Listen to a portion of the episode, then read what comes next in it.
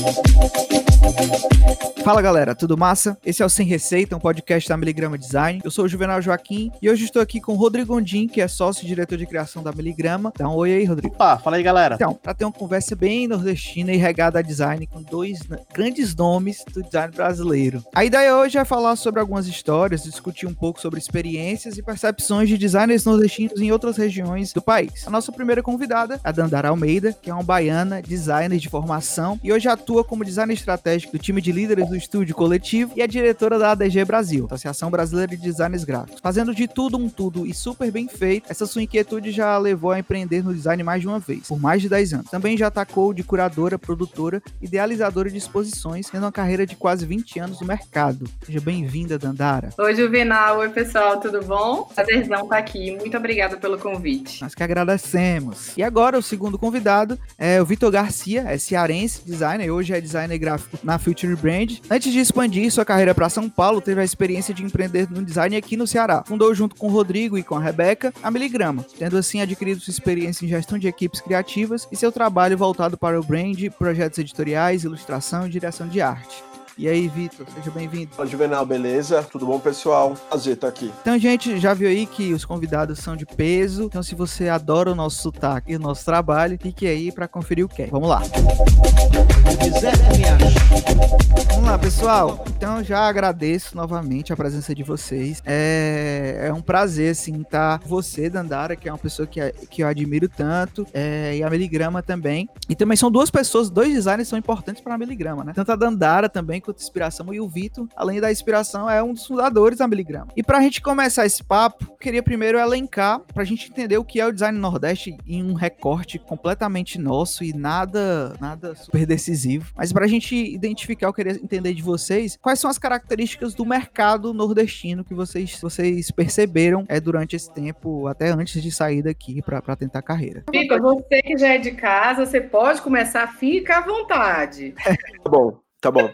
É, eu acho que o, o, design nordestino ele é meio que como um jesuíta, sabe? Porque é, ele pelo menos na minha visão, ele tem dois papéis muito importantes, que é um papel de catequizar, e, e, isso é muito baseado em coisas que eu vivi, não é regra nem nada disso. E também ele tem muito esse papel de ser apaixonado, até quase fanático, porque quando eu olho assim para o cenário do, de escritórios de design, de empresas de design, eu vejo muita persistência no sentido de fazer a coisa acontecer, fazer a coisa rodar em mercados que ainda estão em processo de desenvolvimento, e ao mesmo tempo um, tem um papel também de educação mesmo, porque como, consequentemente, por uma questão ge geográfica e econômica, as maiores marcas e marcas que estão mais familiarizadas com processos de design branding se concentram aqui no Sul, é, eu noto que a gente tem que muito, muitas vezes, se vender e se projetar e construir nossa imagem muito nesse viés de educação mesmo, de mostrar que design tem valor, design dá resultado e que é, o nosso trabalho ele não é perfumaria, né? Isso é uma coisa que, por exemplo, eu e o Rodrigo a gente sempre falava, não sei se ele ainda fala hoje em dia. Fala, fala. É o mesmo discurso, cara, há sete anos. 70 anos de mesmo discurso, né? É isso. É, concordo super com o que Vitor trouxe. É, e eu acho que eu só complementaria dizendo que, falando aí de mercado e do, dos designers também, eu sinto que a gente tem uma, uma questão cultural e uma vivência dessa, dessa produção cultural que influencia muito nos resultados de projetos da gente. Da, da, da época que eu tive empresa, isso era quase que unânime, assim, das vezes que a gente trabalhava para fora, é, do, do mercado entendendo a nossa entrega como diferente, seja na. Falavam muito sobre as cores, por exemplo sobre entendimento de cores, né, sobre, sobre como a gente absorve essa carga cultural que a gente tanto alimenta, né, e nutre na, nas nossas regiões e como a gente transporta isso para o resultado visual. E além disso, eu acho que essa falta de, de experiência e de vivência, né, é, principalmente relacionando ao design, acaba gerando uma grande oportunidade de mercado, porque a gente também consegue, é, junto a isso que Vitor falou, né, tendo um trabalho que tem que ser constantemente educativo e, e, super explicativo, acaba gerando muitas oportunidades da gente juntar é, é, a, a, a, falta do, do, entendimento da região com, com outras aberturas e, e junto a, a essa mistura toda cultural, sabe? Eu acho que, resumidamente, seria a minha visão é mais ou menos essa. Um ponto interessante sobre essa questão da cultura é que, assim, ela não se baseia só na questão, no nosso repertório é, visual e estético que a gente tem por sermos nordestinos, mas também uma questão de geografia mesmo, assim. Eu já tive várias experiências com colegas de trabalho ou clientes daqui de São Paulo, etc., que eles muitas vezes não têm noção dessa pulverização do trabalho do design mesmo, sabe, aqui no Nordeste. Existe uma distância. A gente fala, puta, a, a internet tornou tudo mais fácil, óbvio, a gente consegue atender clientes do mundo inteiro, mas ainda existe um desconhecimento e um distanciamento da realidade que a gente vive, seja a realidade cultural quanto a realidade mesmo de produção, de serviço, econômica, e o design está dentro desse balaio, sabe? Então é muito é um, um, um, uma questão que ela envolve vários pontos, sabe? E isso é muito interessante quando a gente consegue tomar esses referenciais, né? É uma coisa que, que tá em discussão bastante esses dias, que eu tenho visto, é exatamente essa questão do eurocentrismo do design é, é, até no caráter visual, né? A gente tem visto cada vez é, é, uma, uma massificação do, do, Posso falar? É uma massificação do, do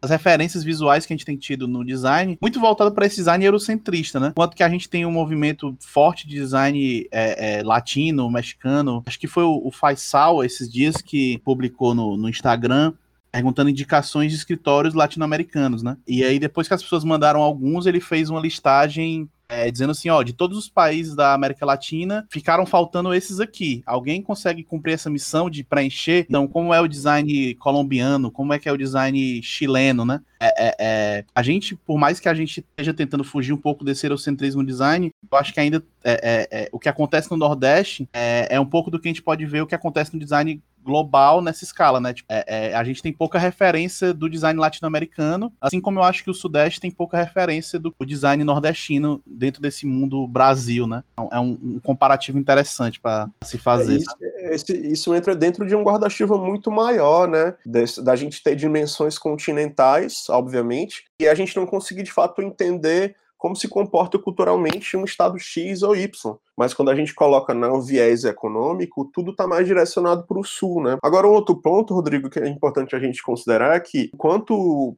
é, empresas, a gente faz design, enquanto empresas assim, né?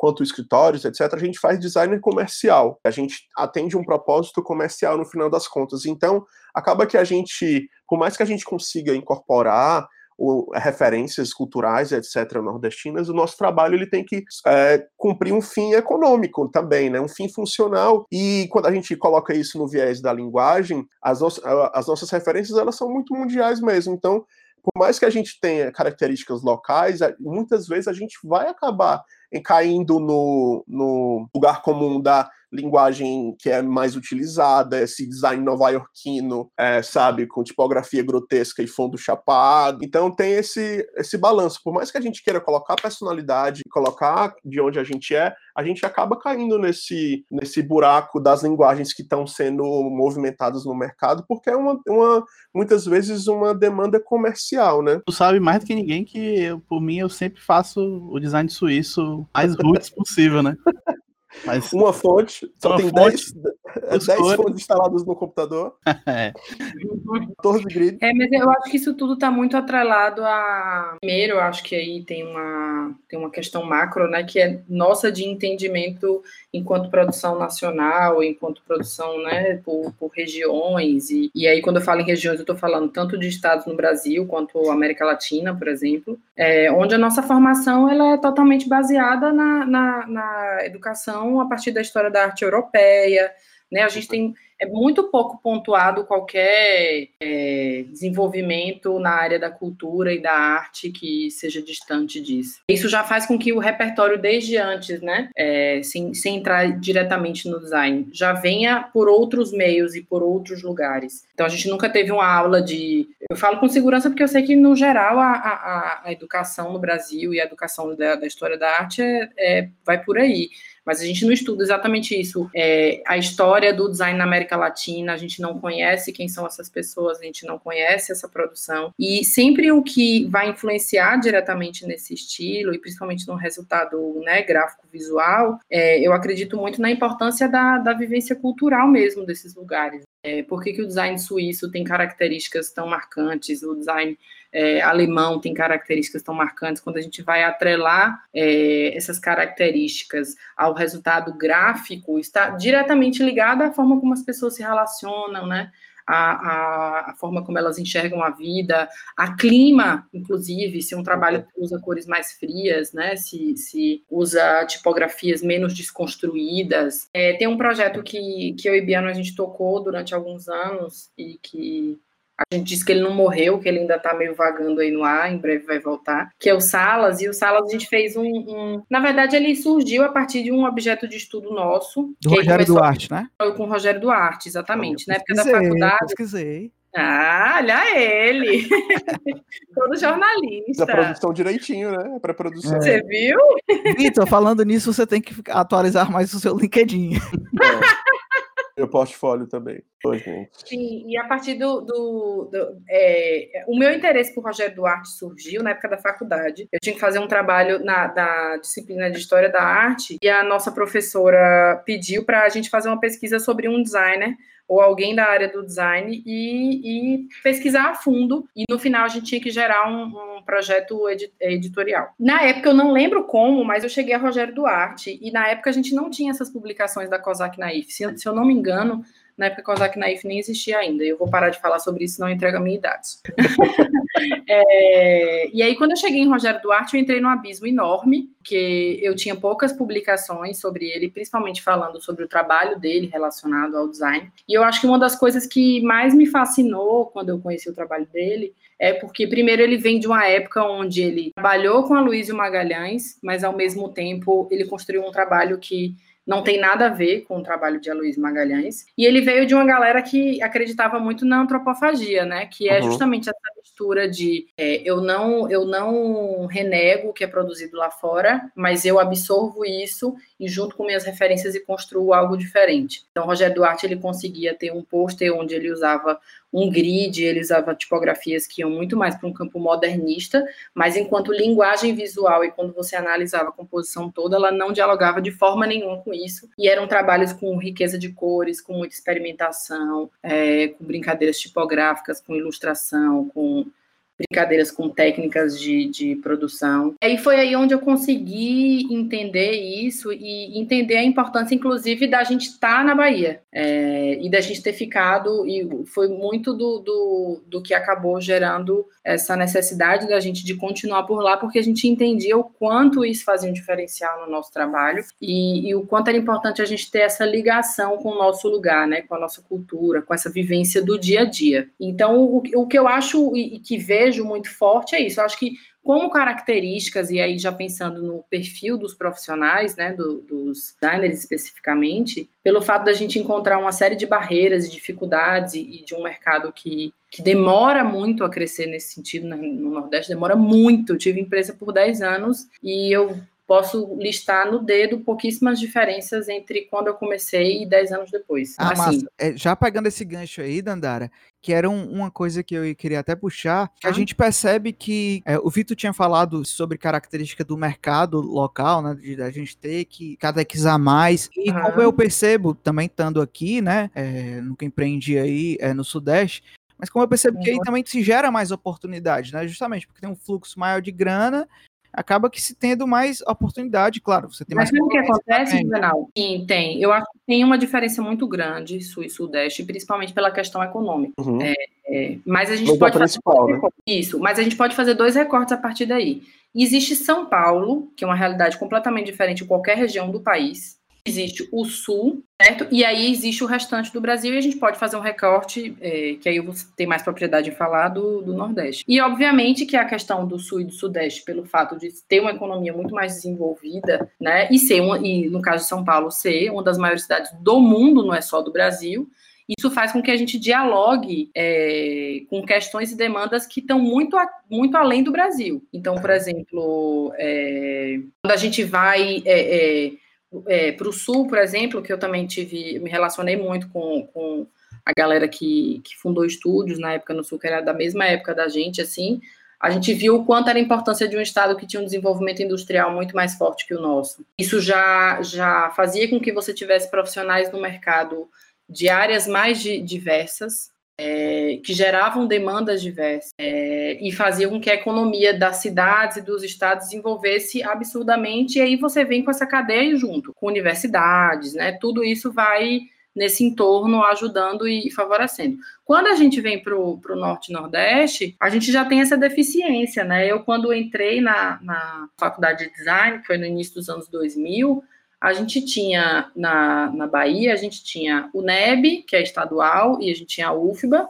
que é a federal, as duas, os cursos chamavam desenho industrial. Na época eu não conhecia como desenho industrial, eu conhecia como design, nem fiz vestibular na época. A gente tinha duas faculdades particulares que tinham curso de design que eram cursos super novos, assim. É, mas quando você olhava no geral, a maioria das universidades públicas ainda tinham cursos que chamavam ou educação artística, que era o caso da minha faculdade antes, o curso de design era educação artística, ou vinham do, do do desenho industrial. E regiões do país, como o caso do, do Maranhão, eu lembro que a gente foi palestrar lá uma época e eles tiveram um grande problema, porque é, teve uma promessa de muitas indústrias irem para lá, investiram muito na educação, em cursos, e eu não lembro se deu para trás a ida dessas indústrias ou se as indústrias saíram logo e você ficou com uma quantidade enorme de, de profissionais na área formados, mas que você não tinha um mercado para ir. E aí tudo isso vai migrando para a publicidade.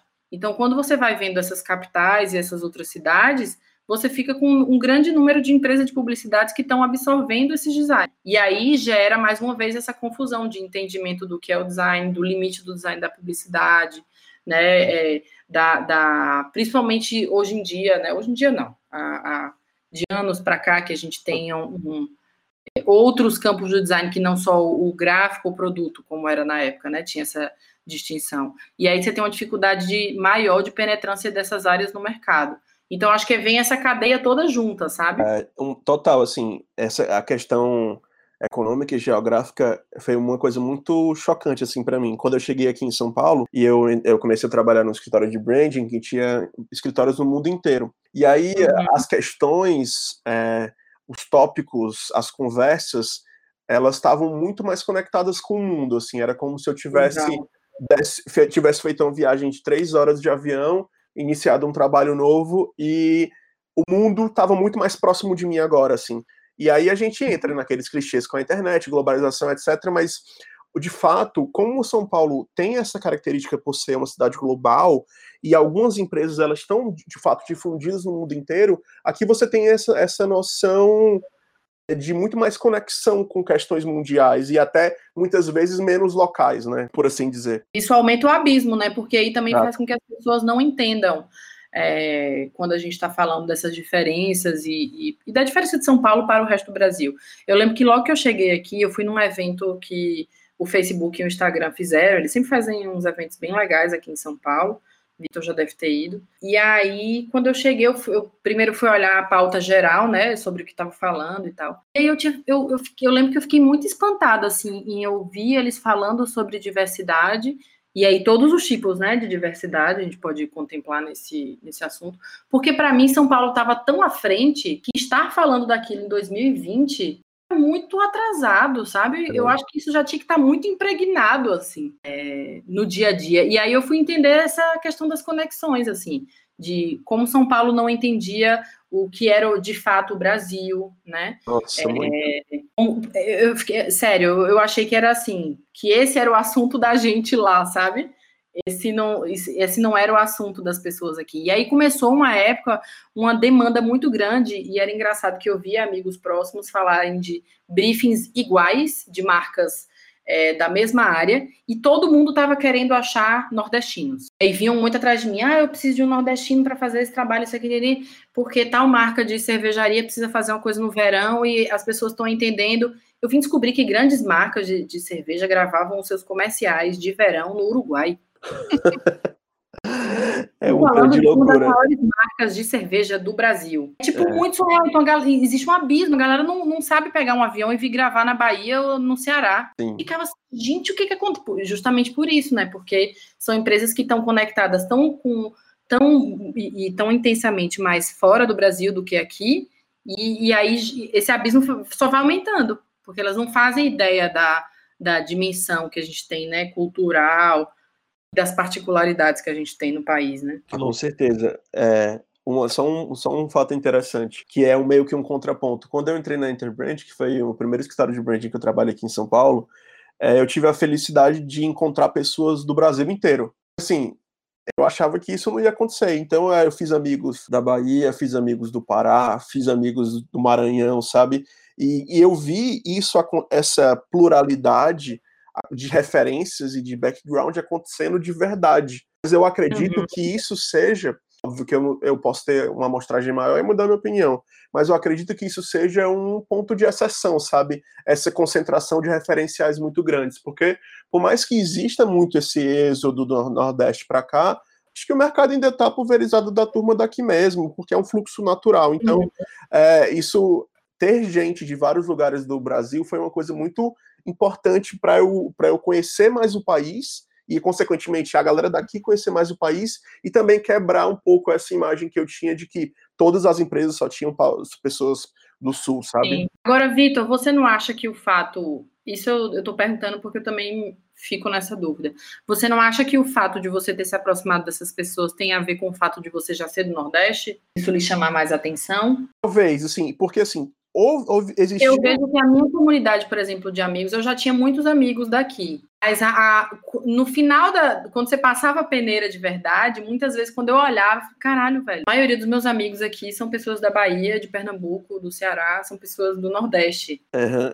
Eu acho que existe esse processo meio que aquilombar, sabe? De você se reconhecer uhum. no outro, porque, queira ou não, as nossas histórias são muito parecidas, sabe? A gente passa uhum. pelas mesmas coisas, seja saindo do Maranhão ou do Ceará, a gente passa por um processo muito semelhante e acaba que, por, até por uma proximidade é, geográfica, a gente consegue dividir algumas referências. Por exemplo, é, eu tenho isso é um, um, fato muito específico. Eu tenho uma playlist que eu fiz com é, com mais três amigos, um de Belém, um, um, um, de São Luís, um de Recife e eu de Fortaleza. E aí a, o nome da playlist é Infância no Bar. É assim, é, é a soma de todas as nossas referências musicais juntas numa playlist só. E a gente via que, por exemplo, as referências musicais da galera do Maranhão tinham proximidades com o Brega do Pará por uma questão geográfica. Então, conseguia uhum. compartilhar. Ao mesmo tempo, eu conseguia compartilhar referências de forró que tinha lá no Ceará com o meu amigo de Recife, sabe? Então era, era muito engraçado como esse tipo de, de conexão que a gente consegue estabelecer, somado a esse processo que a gente passa de êxodo, ele vai criando essas, essas relações, sabe? Então eu acho ah. que é uma coisa se, que, que se conecta também. Isso, isso puxa uma, um ponto da pauta que é exatamente. O Vitor falou desse êxodo, né? Eu acho que isso é uma coisa que acontece há muito tempo, né? É, essa ida para o Rio, São Paulo, para esse fluxo de mercado. É, e qual foi o contexto que vocês estavam é, antes dessa decisão de sair dos estados, né? Por que o que é que motivou vocês a, a sair do Nordeste rumo a. Tô, eu tô achando que eu tô falando pra caralho. Quer falar, Vitor? Eu tô, ach... eu tô adorando. Eu também tô, eu, eu, tô achando que eu tô falando demais, tô me sentindo mal. Não, relaxa, fique de boa. Eu vou, eu vou contar minha história, assim. É, esse lance de, de ir para São Paulo, de se mudar, sempre foi uma pauta, assim. Mas você vai falar desde o do pau de arara ou não? Desde o pau de arara até a trouxa. não? Passei quatro dias na estrada. é, é, esse lance de se mudar, sabe, sempre foi uma pauta para todo, para para a galera da comunicação, do design, etc., porque a gente vive com essa sombra né, do mercado do Sudeste, etc. E São Paulo, de fato, é a cidade que concentra mais esse tipo de processo. Né? E daí eu trabalhava numa agência de publicidade em Fortaleza, fazendo jobs de design, etc. E a gente fez. É, aí, num belo dia, eu, tipo, num relance, fez sentido botar para frente o projeto de me mudar eu, tipo, namorava na época, eu falei, vamos se mudar para São Paulo? Ela falou, vamos. E daí a gente, na verdade, eu comecei um plano tático, assim, um plano muito de guerra de conseguir fazer essa empreitada, assim, de organizar e tal, muito porque eu sentia que em Fortaleza já não tinha mais nenhum lugar que eu pudesse ou é, tivesse espaço para conseguir fazer um tipo de trabalho que eu queria fazer. E Fala aí, né, que já foi sócio do maior estúdio design de Fortaleza. Maior estúdio design do Ceará. Ceará, exatamente. É, não tinha mais para onde ir, né? Exato, não tinha mais para onde ir, porque eu já tinha passado por uma série de experiências, inclusive fundar, cofundado e co-trabalhado na Miligrama. Então, é, ir para São Paulo parecia, pareceu na época a coisa mais certa a se fazer. E daí aconteceu de uma maneira muito natural, assim. Eu fui fazer com esse rapaz aqui que co-apresenta esse programa, Rodrigo Gondim, um curso sobre uhum. tipografia com a Bebel Abreu e a Manaíra, que inclusive são minhas amigas hoje, que eu amo muito, amo muito a elas, e daí, aqui lá em Fortaleza, né? E daí a gente fez o curso e tal, foi massa. E aí eu mandei meu portfólio para a Manaíra falando, ó, tô querendo ir para São Paulo. Nisso eu já tinha entrado em contato com algumas pessoas, é, nesse, nesse meio, nesse tempo que eu decidi ir, né? Aí eu mandei esse e-mail para Manaíra, aí ela falou: "Ah, muito legal seu portfólio e tal". Aí quando foi duas semanas, ela falou assim: "Tem uma oportunidade aqui para fazer um freela é, para é, desmembrar uma exposição no SESC". Eu falei: "Bora". Em duas semanas eu estava em São Paulo, assim. O meu plano de ir era ir até o final do ano, acabou que eu fui em outubro, alguns meses antes. Então, eu estava meio que nessa de não tinha muito, é, não tinha muito mais espaço para onde eu queria ir dentro do mercado de Fortaleza, porque de fato é um mercado muito limitado, e aí eu comecei a me planejar, surgiu essa oportunidade eu fui. E eu acho que a minha história é meio que é. Aí depois eu consegui, eu entrei dentro do, do mercado de escritório de branding, que é onde eu tô até hoje. Assim, é uma realidade muito, muito engraçada, porque a maneira como a gente faz design no, independente do, da sociedade é a mesma, no sentido de processo e etc. E que a gente vive muito também, eu acho que muito por essa questão dessa sombra que a gente tem do Sudeste, achando que nós, por sermos nordestinos e termos, sei lá, alguma deficiência, algum atraso velado, a gente não vai conseguir dar conta dos mesmos projetos e entregar a qualidade que a galera tem aqui, mas isso é uma grande falácia, sabe? O designer nordestino, ele é bom em qualquer lugar do mundo, sabe? E não tem muito essa. Assim, é óbvio que existe a, a questão da trajetória, ela impõe uma série de fatores de limitação, porque, por exemplo, enquanto, é, é, por exemplo, eu e o Rodrigo, a gente empreendeu muito novo, e aí depois eu fui trabalhar em outros lugares, para ralar bastante, a galera que já sai da faculdade trabalhando nas maiores empresas do Brasil e, consequentemente, nas maiores empresas do mundo. Então, existe esse gap de jornada, de trajetória de carreira mesmo, que o mercado impõe, mas em relação à qualidade do trabalho, meu amigo, a gente não deve nada a ninguém. Pois é, o que eu ia te complementar é que a gente terminou, a gente terminou fundando uma empresa de design aqui, exatamente porque a gente não via é, oportunidade para ter onde a gente trabalhar. A gente queria trabalhar com design, mas a gente não via locais, né? Então a, a, nossa única saída foi ter que começar do zero, que é uma coisa muito mais árdua para você aprender do que a gente ter trabalhado em um escritório por uns anos para depois tentar empreender, entendeu? Acho que são duas perspectivas bem diferentes que, que acho que é isso que tu quer dizer com e no Sudeste tem mais oportunidades iniciais, né? Exato, exato. É, Dandara, então foi meio que isso para ti também, Dandara? Pensando no tempo do Castelo Ratibum, eu numa fase que eu tô muito velha, mas eu sei que eu não tô tão velha assim. É, lembra do Senta que lá vem história? Então, Sim, isso. Mas... Era o então, Ratimbum é... esse, né? Não era o Castelo, né? Um pouco antes. Era o Ratimbum, é verdade. Caralho, me entreguei mais ainda. É. Não, eu não lembro, é o que minha mãe, minha mãe fala, né? Você viu no YouTube, viu no YouTube. É, então, minha, minha história foi muito louca nesse sentido, porque é, na época, quando eu me formei, em 2004 para 2005, é, todas essas, essas universidades de design, principalmente da, das capitais do Nordeste, a tendência é todo mundo ir embora para Rio São Paulo, né? E boa parte do, dos meus amigos que eu via é, que, que, tinham formado em design, que pretendiam seguir ali, né, na carreira, é, a maioria estava nesse movimento de ir para Rio e São Paulo. Comecei na, no, no, mercado de, de Salvador, mas trabalhando em estúdios de design. Na época, trabalhei em uma agência só e também foi o onde eu dei o ponto final de que eu não queria mais trabalhar para os outros. É, e aí tive estúdio muitos anos, e aí eu tive sorte de pegar uma mudança de, de, geração, onde a internet ajudou demais, assim. Pra vocês terem ideia, na, no início da faculdade, se eu não fosse para o N-Design, por exemplo, eu não tinha acesso ao que estava rolando no Brasil. Não tinha ideia de quem eram as pessoas, quem eram as empresas, o que se fazia. É, a única forma que a gente tinha de ter esses referenciais ou era por livros, na época não tinha essa facilidade que a gente tem hoje, né, de, de comprar na internet livro de qualquer lugar do mundo, é, com preços acessíveis. A gente tinha aquele cara é, que ia, sei lá, quatro vezes no ano na faculdade, nas agências e estúdios da, da cidade, vendia aqueles livros caríssimos que a gente estudante dividia em 12 vezes, sei lá. É, e que era onde a gente tinha ideia de, de das referências, da, da do que estava rolando. Então, basicamente, para mim era N-Design e, e, esses livros.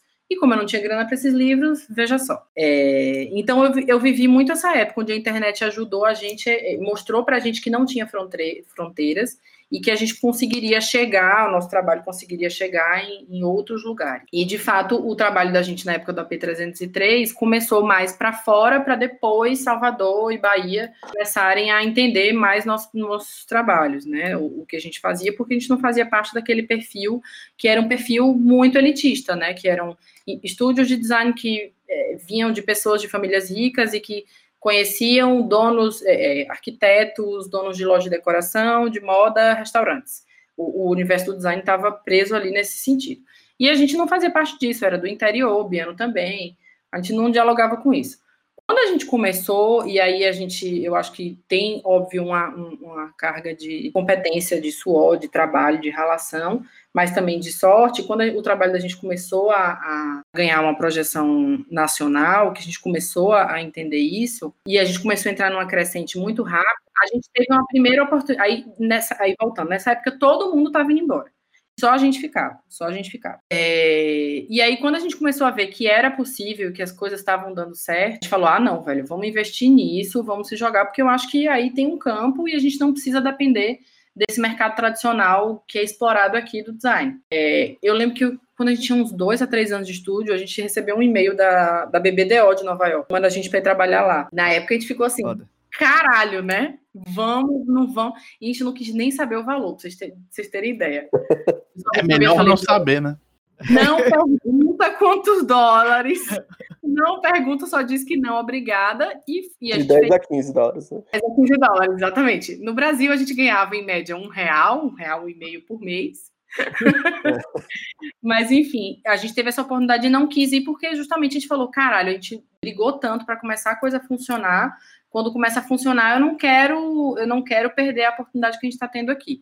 E aí nessa a gente investiu mesmo, assim, foi muito foda foi muito bizarro. Quando a gente chegou, era tudo muito mato. Mas chegou uma hora que saturou, porque a gente foi ver para passar dois anos, passar cinco, e aí daqui a pouco quase dez anos, e as coisas não viravam assim. Não viravam não só não só em termos empresariais, digamos assim, de retorno financeiro, de tudo, mas o que mais incomodava, na verdade, era a falta de entendimento e, e e, a falta de, de crescimento e de perspectiva do mercado entender o que era aquilo que a gente fazia, de crescer junto com a gente, né? Porque não adiantava a gente crescer e o mercado continuar o mesmo e desvalorizando aquilo que a gente fazia. A gente foi começando a ficar muito brochado, a gente depois partiu para outra empresa, mudamos nome, mudamos o perfil, também não funcionou, porque o mercado não conseguia. Se já não absorvia design, quem dirá absorver estratégia e produção de conteúdo com, com olhar de design? Não rolou, fizemos o projeto educacional, que era um projeto mais vontade da gente do que financeiro, né, para ter um retorno financeiro. É, e aí, aí a gente teve, a gente passou por duas mudanças, né? Primeiro a gente saiu de Salvador para Juazeiro, que foi voltar para o interior. E foi um momento muito de cansei de Salvador, sabe?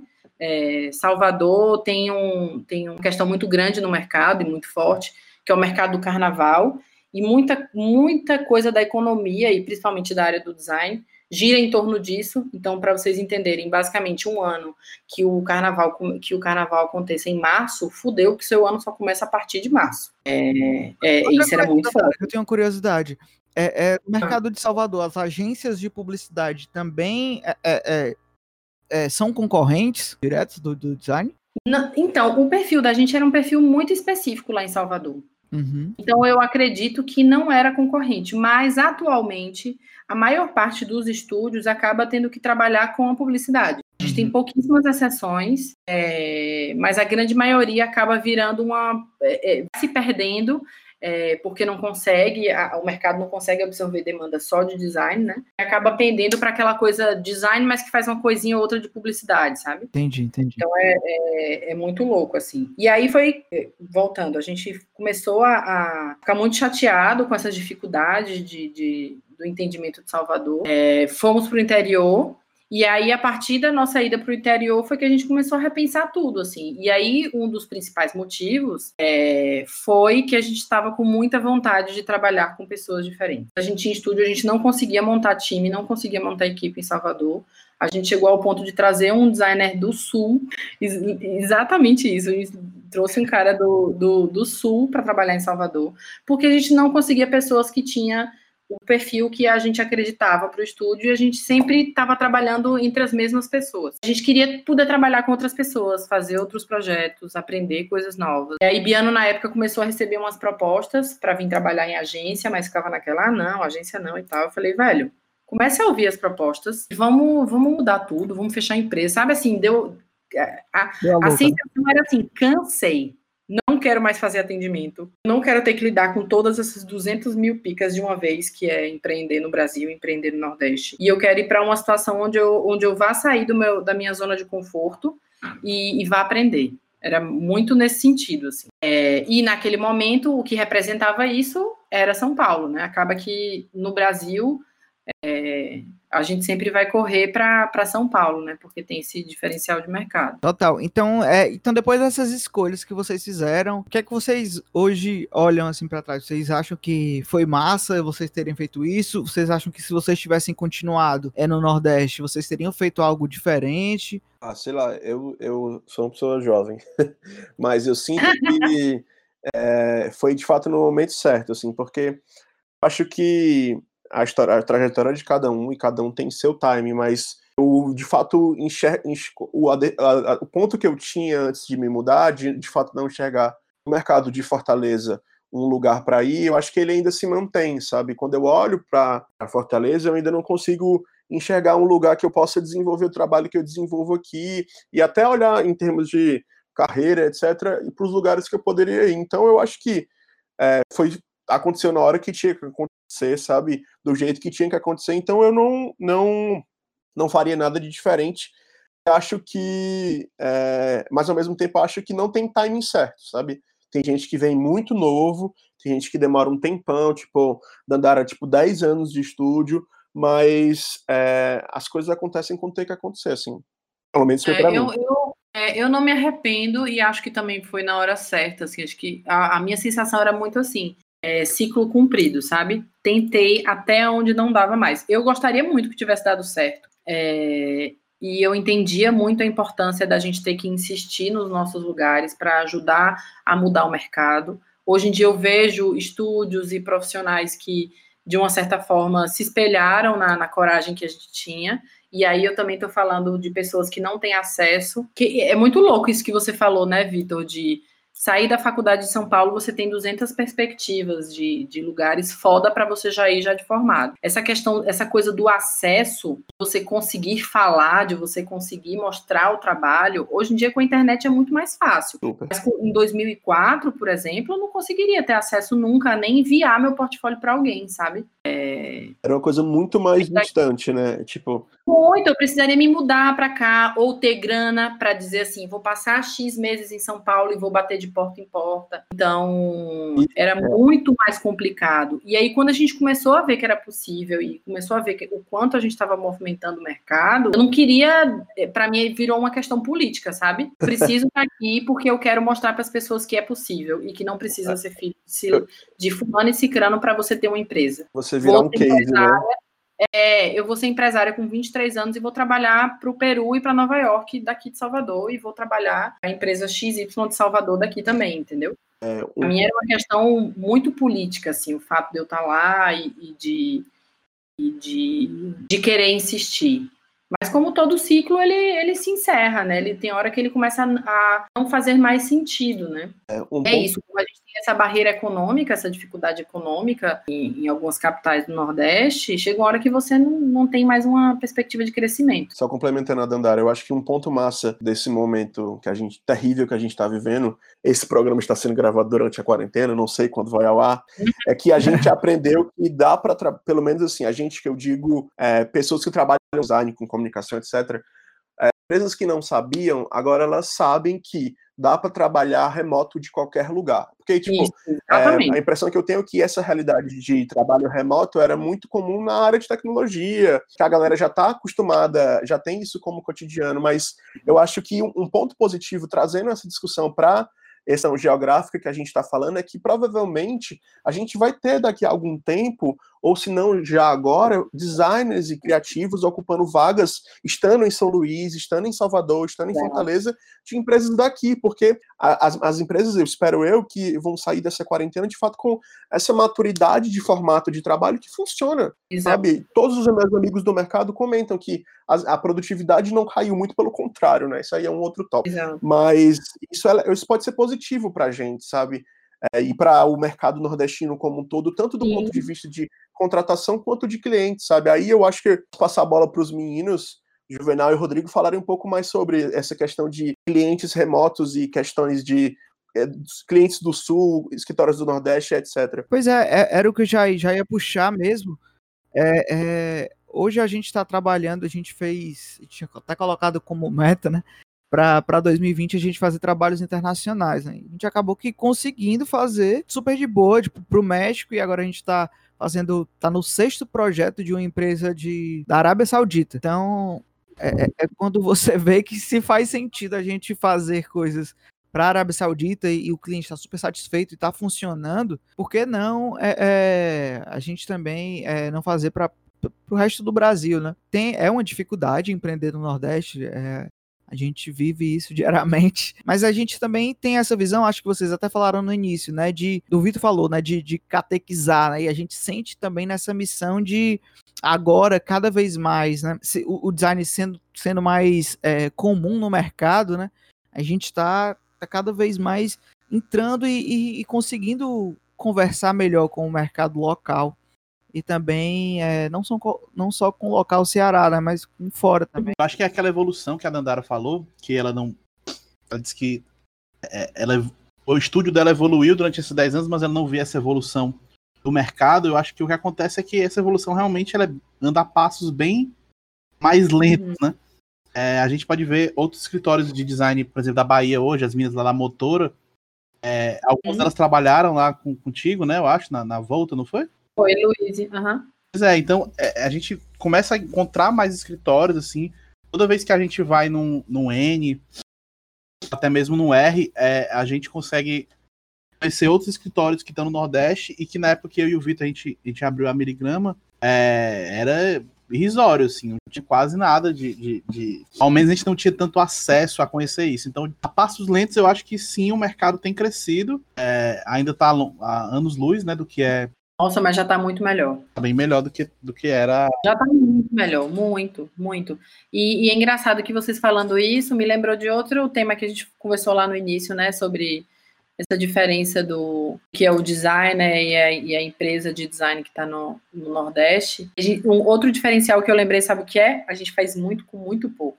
A gente faz muito bem feito. Isso é muito surreal. Nossa. Quando eu cheguei em São Paulo, é, foi muito, muito louco, porque eu cheguei, eu estava num momento meio assim, meio de bode com design, de uma forma em geral. E aí eu fiquei naquela, ah, tá, onde é que eu vou trabalhar, para onde é que eu vou procurar, o que que eu quero fiquei naquela assim meio perdida. E aí, mega síndrome do impostor, assim. Caralho, velho, eu fiz de tudo e não fiz nada. Porque se eu for procurar uma vaga como designer gráfica, eu não quero. Isso eu sei que eu não quero. Mas se eu for para a área de branding, eu nunca trabalhei exato, especificamente com. Nunca fiz, nunca fiz. Aí, numa das vezes que eu tava conversando com, com Vanessa e com, com outros amigos da área, disseram assim: você tá ouvindo o que você tá falando? Você tá dizendo que você fazia tudo e não fazia nada? No mercado tá cheio de gente que só faz uma coisa, você faz, você fez de tudo. Você tem experiência em muita coisa. Então não, não diminua isso. Eu falei, cara, ali a gente tem muito que se virar. Assim. A gente tem que fazer isso por uma questão de sobrevivência. O simples fato de fazer um curso, que hoje em dia a gente tem essas possibilidades de fazer curso online, né? Isso aproximou muito. Na minha época não tinha. A gente tinha que criar, a gente criou salas porque a gente queria levar a galera para Salvador para a gente fazer os cursos lá. Boa parte dele eram, eram pessoas que a gente queria fazer o curso, não tinha grana ou não tinha como vir para São Paulo fazer e a gente levava o curso para lá. Então assim, a gente, a gente acaba aprendendo muito a partir da civirança, sabe? Com certeza. E, é e assim, tipo assim, eu vou te falar desse, desse um ano e pouco, um ano e meio que eu estou em São Paulo, todas as pessoas, meus amigos e pessoas que eu estou conhecendo aqui que são do Nordeste, têm muito esse perfil, assim. É, e eu vejo que tem muita gente é, na área, principalmente de contratação, que está muito atento a isso, assim, porque são pessoas que são muito ponta firme, sabe? E que, velho, vão se jogar mesmo. Isso é muito da gente, porque a gente tem que abraçar a oportunidade quando ela aparece, sabe? Não, e tem, e tem também um, um choque de contexto, né? Porque a gente está acostumado a trabalhar com orçamentos muito menores, É escopo isso, de trabalho muito menores e fazer o que, o que a gente consegue fazer de melhor, tá ligado? E daí que a gente se depara aqui com orçamentos muito mais gordos, com recursos muito mais completos e complexos, e a gente fica muito naquela, assim, de porra, caralho, dá para fazer muito mais, sabe? E assim, é, como, você, como você falou, eu acredito que esse, perfil, esse traço de, de perfil de trabalho, ele está sendo cada vez mais valorizado. Eu não sei nem se por uma questão tão boa, mas aí eu acho que a gente, enquanto nordestinos, a gente sai ganhando, sabe? Porque a gente, é, o famoso não tem tempo ruim, sabe? Porque a, a turma, Uhum. por já estar num contexto muito estruturado, é, já, já começou tendo uma série de recursos que a gente não tinha. Então, é, acaba que tá muito mais, abre muitas aspas, tá, gente? Mal acostumado. E a gente não, então a gente tá na correria aí. Isso é massa. Uhum, com Que certeza. foda, que foda, que foda. Tô, tô bem calado aqui, só ouvindo e aprendendo. Mas, pessoal, agora a gente vai. Eu queria falar um pouco sobre, sobre a experiência em São Paulo. Como foi chegar é, é, no mercado de São Paulo? Vocês já começaram a falar. Eu que- queria saber se teve alguma fase de adaptação. O mercado é, é, um, é diferente. Quais né? são as- as maiores diferenças assim, que vocês sentiram das experiências que vocês já tinham tido aqui no Nordeste do que tiveram aí em São Paulo, né? Como Lá, Vitor. É, assim, eu, eu acho que eu já falei um pouco sobre isso, e assim, o que foi mais chocante pra mim era quando eu cheguei e eu, de fato entrei num, numa empresa maior, é a escala das coisas. É, e quando eu falo escala, no sentido de aprovação, porque, por exemplo, enquanto a gente tinha duas ou três reuniões, ou às vezes duas reuniões de aprovação de um projeto em Fortaleza, um dos primeiros projetos que eu, che que eu, que eu cheguei para fazer no, na Interbrand e tudo mais, depois que o marketing aprovou, tiveram mais nove reuniões de aprovação com diretorias que iam subindo de carga, etc. E isso tem um impacto muito forte no projeto, porque você passa a entender que para o projeto chegar na rua, tem uma série de sims que ele tem que receber, e esses sims eles não têm necessariamente a ver com o resultado visual do projeto, mas muitas vezes com uma, uma demanda estratégica de posicionamento que a empresa tem, ou com, uma, com um padrinho que o projeto tem que ter dentro do cliente. Então, você, a- acho que a principal diferença em relação aos projetos era, prim- primeiramente, o tamanho. O tamanho e as, e as áreas que tinham que caminhar para ele conseguir ser aprovado, sabe? E eu lembro que eu fiquei muito em choque quando isso aconteceu, assim, de- desse primeiro projeto que eu peguei e essa quantidade de, de instâncias de aprovação. E outra coisa, é, eu acho que eu já falei também, essa questão do mundo, porque você passa a normalizar mais o contato com clientes de fora, com é, marcas que são nacionais e internacionais, e aí você se dá conta que, no final do dia, a diferença mesmo está na proporção das coisas, porque muitas vezes você vai, você acha que você numa marca grande você não vai encontrar, encontrar um cliente difícil, você vai. Tipo Assim, a gente tinha essa ilusão, né? Um cliente que muitas vezes direciona o projeto para um lugar que você não acha que é o mais correto, você vai encontrar, seja em Fortaleza ou seja em São Paulo, sabe? Cliente é cliente. Então, acho que foram essas as primeiras diferenças, assim, e coisas que eu percebi. Sim, e é muito engraçado. Você falou sobre a quantidade de sims que tem que ouvir para um projeto sair, e aí eu complemento também. E o quanto um monte de não que a gente escuta, a gente tem que ser habilidoso para fazer com que aquele projeto fique bom, né? Nossa, Isso, ele vai. quando, a gente, quando a gente junta todas essas instâncias, é, na verdade, é como você conseguir conduzir um bom projeto com tantos não. Exatamente. E aí, a, a gente que tá. É, é engraçado porque quando a gente olha para um projeto que a gente, de um outro. Um outro escritório que a gente não acha que é tão interessante, sempre rola questionamento. Gente, mas o que é que esse projeto passou para chegar até aí, sabe? Porque muitas vezes ele está cumprindo um papel funcional, um papel estratégico, sabe? E levou muitos nãos de caminhos que talvez para nós designers que temos esse apreço visual fossem muito mais interessantes. Então, você vai desapegando um pouco e percebendo que alguns projetos vão virar Frankensteins mesmo, é normal, sabe? Então, a gente vai tentando fazer esse balanço, essa peneira, para que a gente consiga preservar o que a gente acha que é de mais interessante do, no- do projeto, no começo até lá na instância final de aprovação de CEO, de CMO, de CFO, sabe? Todos esses Cs que a gente tem que apresentar e dar de cara, né? Você sentiu a- aquela que veio para ser entrevistada e quer entrevistar também? Jô Soares, Você... É, de fris com Gabi. de frente com Dandara. Isso. Você sentiu alguma barreira com relação ao seu sotaque aqui em São Paulo? Não, quer dizer, eu acho que não. É, cara, esse mais paulista que tem é o Garcia. Ah, mano, meu.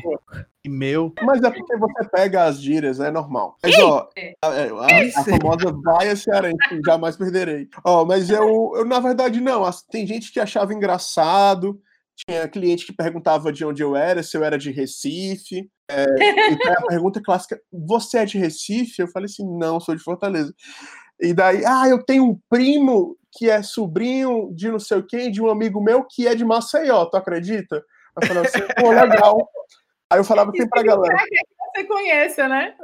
Aí eu falei, gente, a- o Nordeste não é uma vila de pescador da novela. A gente não mora em barraquinhas que são estados, entendeu? Aí a galera ficava, é, não, com certeza. Mas então, Mas Guma é meu tio, né? um tio mora lá em São Luís, tu acredita nisso? Eu falei assim, é mesmo? Isso, gente, isso parece um clichê, mas eu já ouvi, tipo, muitas vezes. Muitas e Muitas, muitas e né? muitas vezes. Aham. E a segunda coisa que eu mais escuto é, "Poxa, como você trocou a praia para vir morar aqui na cidade? Isso. Como você trocou o mar? Cara, O Vitor é alérgico à paga areia. conta, Tu é né? alérgico à areia. Fica na tua, Rodrigo, eu não sou alérgico à areia, não, bicho. o mar não paga conta, gente. É isso. Exatamente, exatamente. Mas não. É, não, eu perguntei isso porque no meu caso, é, no caso de eu ser baiano, né? Ser baiana em São Paulo, ou ser paraibano no Rio. Ah, sim, sim. A primeira reunião que eu fui, quando eu entrei no coletivo, é, o cliente estava mostrando um site de referência, enfim, um concorrente, e aí ele olhou e falou: Não, aí era um site que era muito ruim, né? A gente virou, tá, mas só para a gente entender o que, o, o que, que você tá falando aqui que é legal e tudo mais. Ele, não, essa parte aqui, aí mostrou lá, ó. a- a- é uma parte da home, né? Não, essa parte aqui é, é- é- eu gosto, mas daqui para baixo é tudo assim, é cor de baiano. Muito abaianado, eu já ouvi isso. É muito abaianado. Aí, como Mas eu já sabia, abaianado é o sentido de, de ser uma coisa.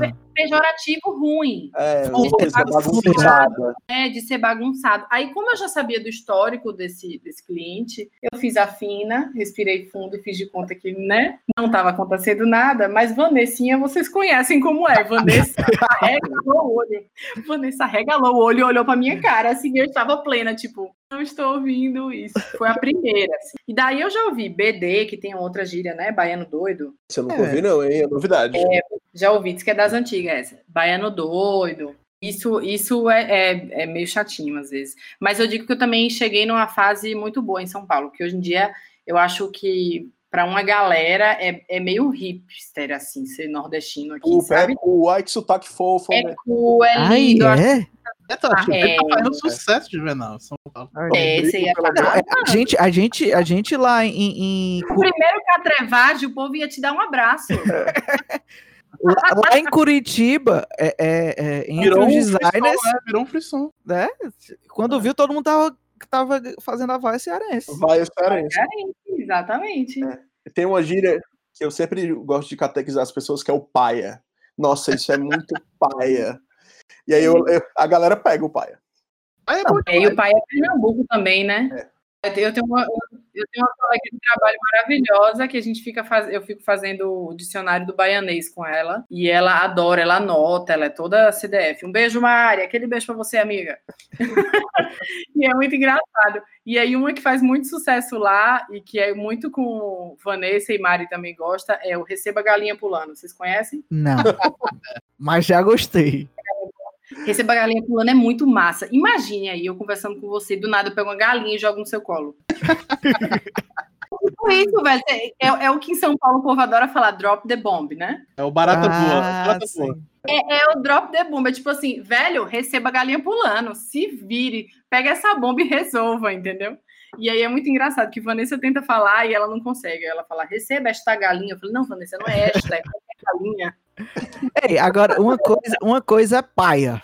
Pensa numa coisa paia. É usar. É, é, tá aí é Pernambuco. Pernambuco é, é usa. gíria, usar, usar gírias em inglês. Ó, que isso tem muito na nossa profissão, pelo amor de Deus. Cara, Ai, vou, numa coisa não, paia. Para que tá feio, viu? é, eu vou falar uma coisa. Não falei. Eu, eu, eu, eu, eu falo, gente. Eu falo, mas assim, eu não, eu não acredito que meus, meus amigos falam que não é uma coisa que ofende, mas no, no, existe o modo call, sabe? Você entra no modo call e você modo começa. call. Vamos fazer o onboarding desse projeto. No final a gente faz o wrap-up da reunião, sabe? A gente. Eu, a gente Falei, acaba gente, que o pegando. Vitor era paulista. Eu falei, eu falei. Não, Ok, eu ok. Confesso que eu falo uma coisa ou outra, até porque eu estou trabalhando com branding, né mesmo? Branding, então eu tenho que, eu tenho que estar falando assim, mas É, eu confesso que eu acho muito, muito, muito bizarro. fazer eu um acho que isso né? que isso, é, eu acho que isso, inclusive, sem a sacanagem agora, eu acho que distancia muito as pessoas, sabe? A gente está falando de um Brasil que apenas 1% fala fluente, Super. apenas 5% entende o contexto. É, Então, assim, e aqui em São Paulo, como é uma cidade que é das maiores do mundo, muitos clientes acham que essa é uma realidade de todo o Brasil, né? Então, com frequência, a gente tem clientes que o nome da marca é em inglês e o cara não consegue entender que o, a pessoa no Nordeste vai ler de outra forma, né? E, e não só no Nordeste, no Brasil todo. Não, tô- É muito louco. Eu, eu, eu luto, eu confesso que eu luto muito, apesar de pensamento- ter a nomenclaturas que fazem parte ali do processo, né? Mas sempre um que eu posso, super elitista, assim, é um reforço. É um reforço elitista, assim, de- desse nosso mercado, sabe? É totalmente. E eu, a nossa profissão já tem um nome, né? é puxado. É puxado, assim, já É. faz parte da nossa, da nossa rotina, assim. Eu acho que isso leva a gente para um, pra um outro gancho, né? Que, assim, é, pelo fato da gente estar dentro desse cosmos, ecossistema aqui, São Paulo, branding, Faria Lima, Vila Madalena, etc. Faria Limers, etc. é, nós estamos criando, tipo, a gente cria e pensa e escreve, desenha marcas para o Brasil inteiro sentado nas nossas cadeiras na Faria Lima, entendeu? A gente não Uhum. a gente- por mais que exista pesquisa, por mais que exista é, imersão, diagnóstico, entrevista, uma série de recursos, no final do dia a gente está criando as marcas sem olhar para as pessoas, eu acho, sabe? Eu acho, mas eu acho que é, é um desafio que a gente tem, sabe, de conseguir entender mais esse Brasil que a gente está desenhando as Uhum. marcas para acontecer, sabe? E aí muitas vezes o papel de pessoas do Brasil inteiro é essencial dentro desse, desse contexto, sabe? Porque você vai ter Uhum. sentado na cadeirinha na Faria Lima gente do Brasil inteiro, mesmo com Uhum. esses recortes é, elitistas que a gente tem que rendem um episódio inteiro de um podcast. Mas eu acho que ainda é um desafio muito grande dos escritórios de branding e de design olhar para as pessoas de contextos muito diferentes do dela, sabe? Eu- E eu- entender que não está enviando para pessoas que moram em São Paulo na sua bolha, né? Exato, exato. Sei, Porque na hora que- de vender, quer vender para o Brasil inteiro. Mas na hora de vamos, vamos conversar sobre lugar de fala. É, vamos falar de diversidade de verdade. É. Vamos entender, inclusive, o quanto isso reveste para o seu negócio, quando as pessoas se identificam com essas marcas, né, É. e com o discurso e, e- e com toda a linguagem. Muito louco isso. E eu acho que é um, um mega desafio para a gente. é, como é importante tam- é, tanto esse movimento de vocês aí estarem falando disso e se preocuparem com isso, né? E no caso, está é, é, sempre produzindo em, em prol de, de meio que furar esta bolha é, geográfica, como também é importante grandes eventos, né, Dandara? Virem para Fortaleza, sei lá, uma Bienal, não sei, de uma associação talvez, vir para Fortaleza, quem sabe? sabe? Pois é, Olha só. essas coisas acabam que, que Sabe que a gente divulgou a, a, a nova diretoria e já teve comentário lá. Já tem um coro falando, "Bi- próxima Bienal no Nordeste. Eu falei, olha, eu não vou nem comentar, porque eu sou suspeita. Não, mas eu também. Se o Brasil não tivesse comido daqui pro próximo ano, é, é eu nesse time aí. Com certeza. Mas, mas, Não, mas mas tem, tem total sentido, assim, quando eu vejo você é, é, e, e Bug e outros é, nordestinos lá na, na chapa que, que atual, né, que vencedora, né, vocês perceberam que a chapa tem maioria de nordestinos? eu percebi. Sim, só. Maioria de mulheres? Eu fico contente porque é, é, é isso, né, é, é você também estar presente, um, uma um possível Bienal no Nordeste é muito importante, o N em São Luís foi super importante também para isso, então você vê que ali você causa uma mudança ali, né, na, naquelas pessoas, naquela cidade ali. Isso é muito Eu acho legal, Claramente defendendo o peixe da cidade, É. fazendo aqui uma. Eu, eu só fui pra Curitiba no, no para fazer o lobby. Eu só fui pra isso. Só tinha uma missão lá. Só tinha uma- Eu, eu Diretor fiz, de lobby at Miligrama Design em fiz Fortaleza. todo mundo fazer a vaia cearense. Não teve um que não saiu. É, não, isso, isso que vocês falam é muito louco e vocês, acho que pelo que vocês me conhecem, já viram. Eu sou, assim, a típica baiana bairrista. Eu sou uma loucura, assim. E, e aí, não só baiana, porque como eu sou de Juazeiro, e Juazeiro é uma cidade que é, que é divisa, né, de estado com Pernambuco, eu cresci, e é uma cidade que é muito próxima, por exemplo, de, de do Bahia faz divisa com oito estados, eu não lembro se são oito exatamente, sete, oito, não sei. É, então tem essa mistureba, né? E como Juazeiro fica no norte, no extremo norte da Bahia, a gente está ali muito perto de muitos estados. Então a gente é, de Juazeiro eu consigo em duas horas e meia, três horas chegar no Ceará, chegar em, Pernambuco, em, em vários outros estados. Então eu cresci muito com essa essa referência nordestina. Meu avô era vaqueiro, pai de minha mãe enfim, uma, essa mistureba nordeste de ser. E, obviamente, que eu vindo para um lugar como, como, São Paulo e estando junto a oportunidades como eu tenho tido, né, especificamente falando da, da ADG, é, eu tenho como um compromisso político aí, de novo, é, é, falar sobre isso, né? A, na própria Bienal mesmo, eu acho que isso renderia, eu acho que já, a gente já falou em um podcast, mas renderia um podcast só falando dessa Bienal, então, por isso que ela, de fato, não representava muito a associação e a associação ficava, em, em alguns momentos, muito num limbo ali perdido, né? E aí, quando a gente começou a, a, a conversar sobre, sobre a, a, gestão, conversar sobre a Bienal, gente come... o primeiro entendimento foi que não. É, é... e aí é muito perfil dessa turma, né, da, gestão passada. Não, a gente vai tomar conta e a gente vai mudar um pouquinho a história disso, mudar um pouco a rota. Quando eu entrei, olha que engraçado, existia um embate entre Curitiba e Recife. E aí Curitiba acabou ganhando. Quando eu entrei para para coordenação lá com, com, o time de coordenadores. Já tinha, já tinha se tomado essa decisão, mas para a gente era muito importante fortalecer e evidenciar que é uma associação Brasil e que a gente está falando de Brasil.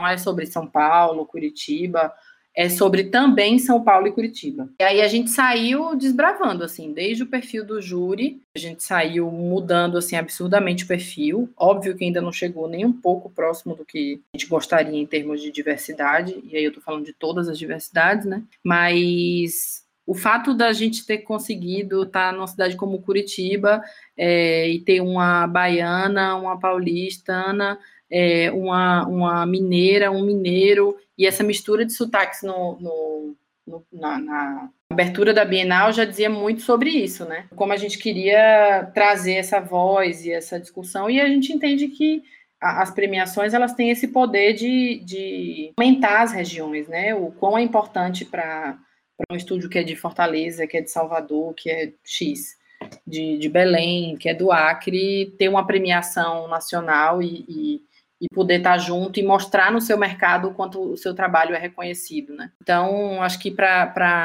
a EG eu tenho levado bastante esse meu olhar e, e, e, tentado puxar ao máximo desses outros perfis de pessoas que compõem o design do Brasil. Né? Foda, parabéns. Nacional, é. Se tem uma coisa que eu vou sair desse podcast, a gente às vezes, a gente que, que, ficou, né? A gente que ainda está aqui no Nordeste, às vezes tem muito essa visão pessimista desse êxodo, né? De, de uhum. da, da, saída desses, desses, dessas pessoas que são destaque para ir para uhum. o Sudeste, se perdendo. Mas vocês me fizeram levantar um ponto de vista interessante que esse êxodo tem também um, um, um ponto positivo, né? Que é essa proliferação. Pro, agora. A gente tem que estar nos lugares. Proliferação, né? da, da nossa, da nossa cultura e do nosso design é, é, nordestino. Dessa forma, como o Vitor falou e como, como você tem feito na ADG, que é, dando aí, você aumenta um pouco a perspectiva ah, dos outros a respeito da gente, né? Então, acho que são dois caminhos, né? Tem gente que faz daqui para chegar até aí, tem gente que vai para aí para fazer eles olharem para cá, né? Então, Exato. Eu acho que são dois movimentos importantes. Eu também já tive muito esse ranço quando eu estava em Salvador e eu brigava por isso que eu entendia que era importante a gente fazer esse movimento de ficar e fazer as coisas mudar. Né? Não adianta também a gente ficar saindo e deixar esses mercados atrasados ao nosso, ao nosso ver lá, né? Mas eu acho que é importante os dois lados também, sabe? A gente tem que também ocupar esses, esses outros lugares, assim. É, eu acho massa que, que, outras pessoas vão olhando e vão juntando com o seu coro ali, sabe? Uma coisa interessante também sobre. Eu acho que é, na diretoria da ADG, a Dandara tem um, um, potencial mais político. Assim, existe também um trabalho da gente que ele é meio que feito de formiguinha, por exemplo, é, de indicar amigos que estão vindo do Ceará para trabalhar no lugar onde você trabalha e que vão indicar outros amigos, que vão indicar outros, que vão uhum. consequentemente pulverizar e preencher mais esse mercado, sabe? A gente no dia a dia aqui vai conseguindo se conectar, entrando no mercado e conectando outras pessoas também. Eu acho que isso é um trabalho interessante porque endossa o, o nosso trabalho ali no dia a dia, sabe? E aí somado a uma série de políticas das pessoas que estão olhando para o design como um todo, é um resultado muito positivo, porque a gente vai fazendo de aqui, vocês vão fazendo de lá, e a gente vai construindo, mesmo que às vezes a passos de formiga, essa imagem uhum. mesmo, esse branding do, do nordestino é, dentro do mercado daqui, sabe? E eu acho que isso é muito uhum. positivo. E as, eu acho que a galera vê com bons olhos, assim, hoje em dia. Por mais que existam, existam pessoas como, por exemplo, a, do caso que você citou, que ainda tem muitas questões de preconceito velado. Graças a Deus eu não percebi, eu, eu nunca tive uma, uma, uma situação que eu percebi isso, assim. Mas é um, sempre é uma pauta, assim, ah, você é de onde, sabe? Mas enfim, tá, então não é uhum. nocivo. Tá quanto tempo então, em São Paulo, Vitor? Tô há quase dois anos, um ano e ah, tá. dez meses. Uhum. Um Mas, é, galera, assim, já, já se encaminhando aí é, que acho que a Dandara comentou isso, tipo assim, a, dessa importância tanto é, de designers continuarem nas suas terras e, e, ter também isso quase como uma bandeira, né, de ter muita coisa ainda para fazer, porque um, por um lado você pode não ter tanta oportunidade, mas também você pode olhar como oportunidades que ainda estão, ainda estão ali maduras, né? E também como é importante também esse movimento de, de designers saindo do, do Nordeste, indo para o mundo todo, né? Que hoje a gente conhece é, hoje não, sempre existiram, né? É, nordestinos uhum. aí ocupando todo o mundo, como é importante também para essa furar essa bolha. Eu queria entender de vocês, sim, a gente, é, a Miligrama, até nosso Instagram mesmo, nosso público geralmente é, tem muitos é, estúdios que estão começando, ou estudantes. Então, se vocês pudessem é, é, dar dicas para esses designers que, nordestinos que estão meio às vezes enfadados ali ou que não veem uma, uma, uma oportunidade, o que, é que vocês podem falar assim para essas pessoas? Eu sei que é difícil, é um conselho aí.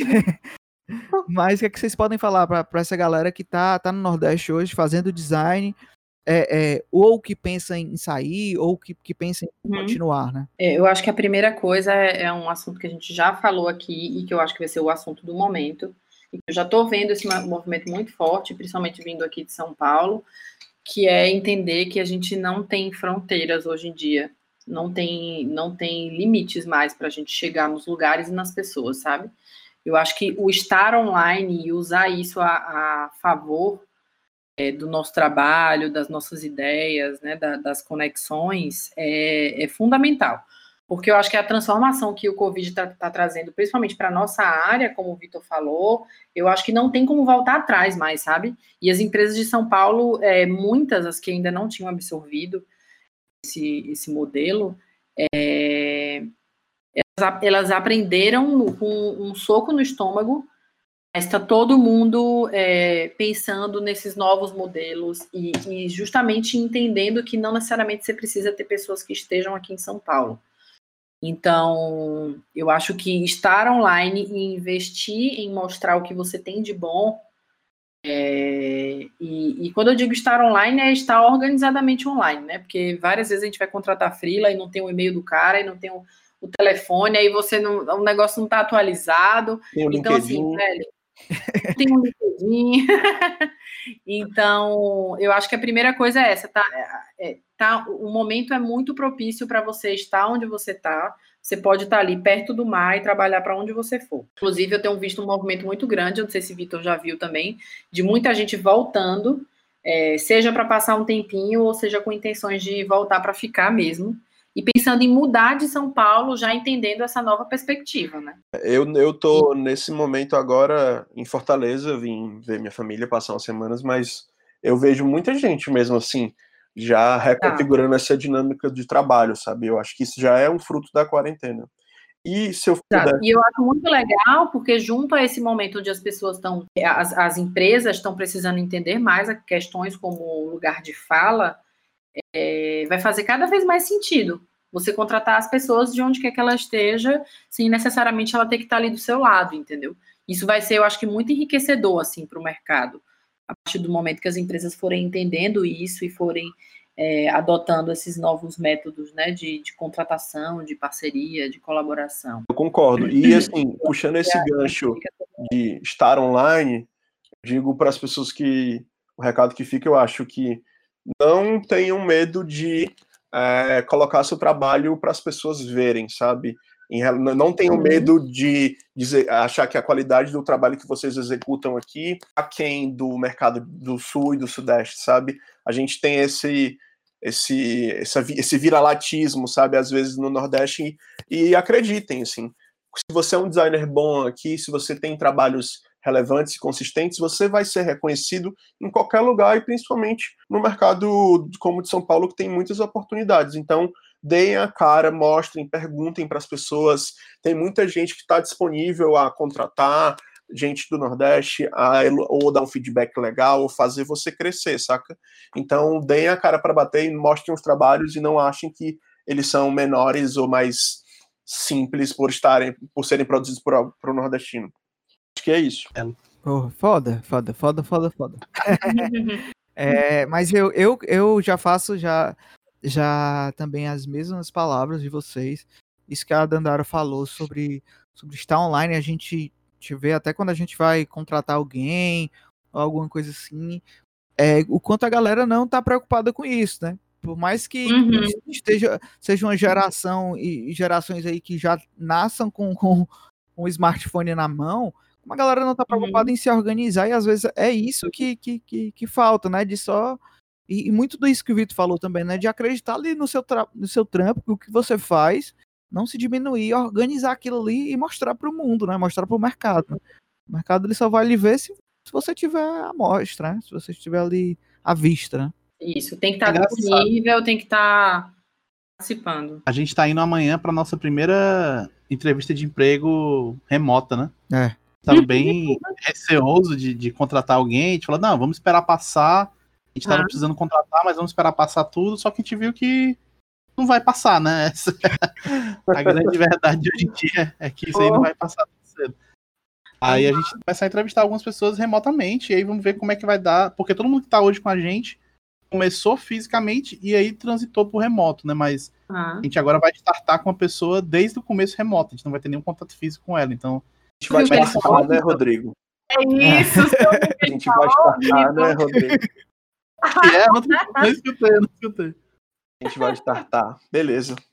Startar. Bota essa, Vitor. Startar já vale. Depois vai. me startar xinga, tá depois me xinga. Mionizar. Vamos mionizar esse projeto. Ai, ai. Muito bom. Ah, eu queria dar mais uma dica também. Dê. É, a outra dica, que tem a ver com o que eu falei também, que é sobre estar conectado, é de estar tá atento a tanto conteúdo massa que está sendo produzido, né? é, essa, essa produção do, do, dos podcasts, e aí eu acho que estar conectado é também se juntar com amigos e fazer podcast, né? E, e, criar outros projetos que produza conteúdo e mostre o que você pensa, o que você acredita. Mas é isso, tá ligado porque a, a, a produção de conteúdo e o quão tá acessível, ainda mais agora na época da, da pandemia, é assim, um movimento muito, muito importante, que eu não sei se ele vai perdurar, né?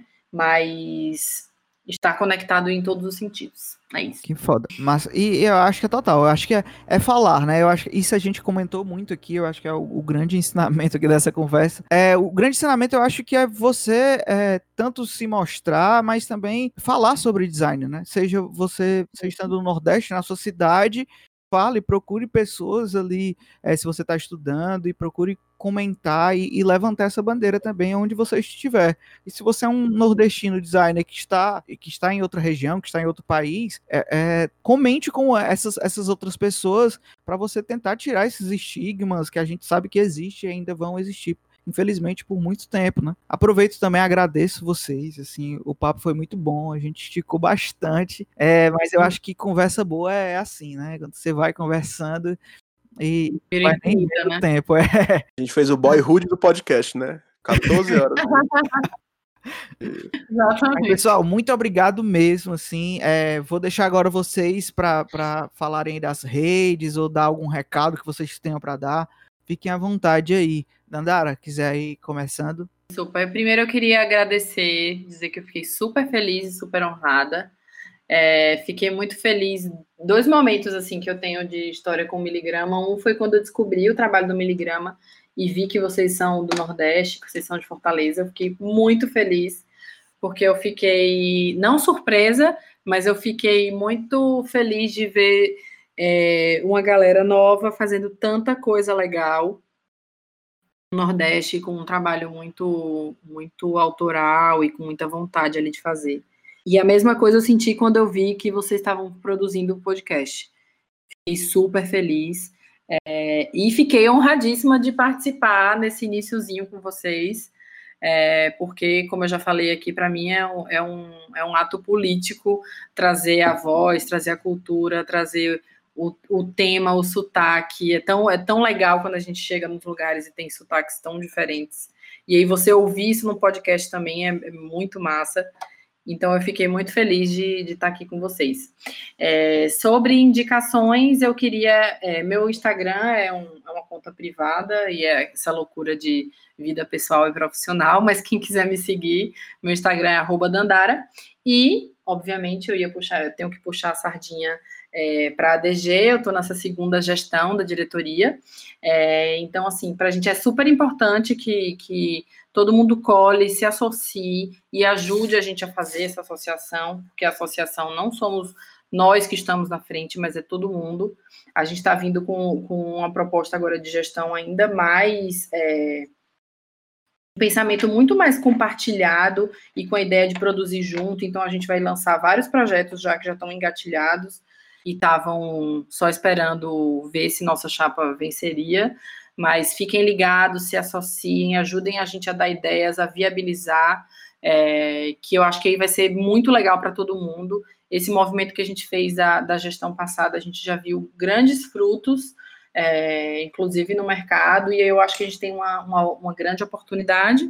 E aos meus colegas que são do Nordeste, eu acho que fica aí essa, essa notícia gostosa de, de ter uma, uma diretoria com tanta gente do Nordeste e, e, no conselho também com tanta gente de tantos lugares do Brasil. Então, colhem com a gente e produzam. E eu acho que é isso. é, primeiro, eu acho que eu só reforço esse, esse ponto da, da andar assim de valorizar, olhar e de fato muito ligado do trabalho que a diretoria da DG vem fazendo, que é muito importante pra gente como um todo. Depois passa aí seus dados bancários, tá bom, meu querido? Tá bom, pode deixar. o, é o publi, ele custa. então, é, então é muito importante a gente, tipo, enaltecer esse trabalho, etc. Acho que o segundo ponto é agradecer os meninos. Eu, tipo, acho que foi um prazer conhecer a Dandara. É, eu acho que a gente tem muitos amigos em comum, assim, acho que a gente Exatamente. não se conhecia por uma questão do destino. E agradecer uhum. também o Juvenal e o Rodrigo, que são pessoas que eu acabei de conhecer também, mas que são super, parecem super legais. E vamos estreitar essa amizade aí, de repente, estou em Fortaleza, não, não pode furar a quarentena, é. mas enfim.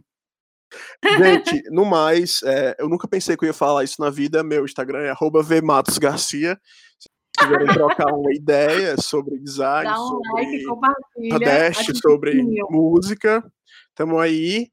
Pouquíssimos seguidores também, mas a gente, o que importa é o amor, né? E é isso, muito obrigado, um abraço, acreditem em vocês e bola pra frente. Para Covid, Nossa, de fora Bolsonaro. Valeu. Agora... ah, claro, sempre fora. É... Vocês não puxaram referências? Já tá longo demais. Eu tava vendo aqui que vocês tinham botado referências de vida para a galera, né? É, não, não, não. O momento é esse. O momento é esse agora de recados e dicas e tudo mais. ah, tá. Já era isso aí. Acho que já foi então. Eu quero. Já tem uma pergunta aqui. Aquele final que não é final, né? É, já tem uma pergunta que... aqui. Bis, o, o, o é músico, é bis. É, é, Isso. Os, se, o- se o Salas, é, é, vocês têm, vocês têm é, vontade de montar de novo, porque eu achei, eu, eu vi o vídeo, o, o, o videozinho, e achei foda pra caramba. Então, a gente quer muito voltar, mas a gente ainda tá sem entender o formato. Então, por isso que a gente tá ainda nesse, nesse limbo, mas eu não dou como projeto morto, não. Ele tá levemente pausado. Então, a dica que eu ia dar tem relação com, com Salas também, que é uma das referências que eu tenho como maiores na minha vida e no design, e que eu acho que é pouco falada no Brasil e pouco estudada, é, que é Estudo em Rogério Duarte. Foi um designer baiano, na verdade, um multiartista, que foi um dos fundadores da Tropicália e, e do termo Tropicália, e que fez projetos emblemáticos como o pôster de Deus, o Diabo na Terra do Sol, e vários LPs de Gil, Caetano, Malte, né, e, e uma galera. Eu acho que é uma referência nordestina, é uma referência de vanguarda até hoje, é uma referência artística e, e- e é muito inspirador. Então, a minha, a minha dica de referência de vida é esse, estudo em Rogério Duarte. Rei, né? Rei, rei, rei. O Mas rei do meu país é Rogério Duarte. ele fez alguma proposta pra, pra uma bandeira do Brasil? De- deveria ter, né? Não é? Já pensou? Oh, Deus. entre ele e o. Ah, Hans Donner, não. Hans Donner, Hans Donner.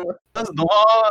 O Hans- Gente, daqui a cinco anos o Hans Donner vai ser cultuado, marquem minhas palavras. Já pensou, Vai, vai- vai fazer a volta, ele vai fazer a volta, vai ser quiche, vai ser super cultuado. Vai ser, vai ser, não vai ser mais, não vai ter é, design suíço, não, vai ser design Hans. Foda-se Max Bill, foda-se as galera suíça. Mas deixa eu falar uma coisa engraçada da minha trajetória de vida. Fala. Eu fui parar no design por causa dele. Porque uma vez. Hans É, e o mundo da Agora não, gente. agora a gente. Agora, Peraí, deixa, deixa eu só situar. Pessoal, a gente ia terminar, mas não vai ter como terminar agora. Porque depois dois- desse. o capítulo 2. Extra, extra, Dandara afirma. Ela entrou para o design por causa, por Rondônia. Então, eu morava na minha cidade, lá no meu sertão, Juazeiro, Bahia, pá. E aí, na época do vestibular, o que, que eu queria fazer? Falei, ah, vou fazer arquitetura, né? Era o mais próximo. Também falei que fazia, ia fazer arquitetura. É, ia fazer arquitetura. Aí até que um dia eu vi uma, uma matéria na Globo de Hans Donner falando sobre a profissão do designer. É tanto que eu não conhecia o, desenho industrial. Fiz só faculdade, eu fiz só o vestibular para design. E aí ele falava, ele foi pegando de motion, a identidade visual, a sinalização, milhões de coisas. E aí eu me apaixonei. Só que aí eu não sabia onde é que eu ia fazer isso. Ousada que sou, aí uma amiga encontrou em Salvador um curso que, foi, que era design. E meus pais tinham certeza que uma hora eu ia desistir, ia fazer uma outra coisa, porque era viagem da minha cabeça, né? Olha só, fazer um curso de design. Saber que porra era design, né? Mas essa é a minha história com o Hans Donner. Olha aí, olha aí, o Hans Donner. Engaja, E eu engajando. tive uma palestra dele no N-Design. Oh, foda.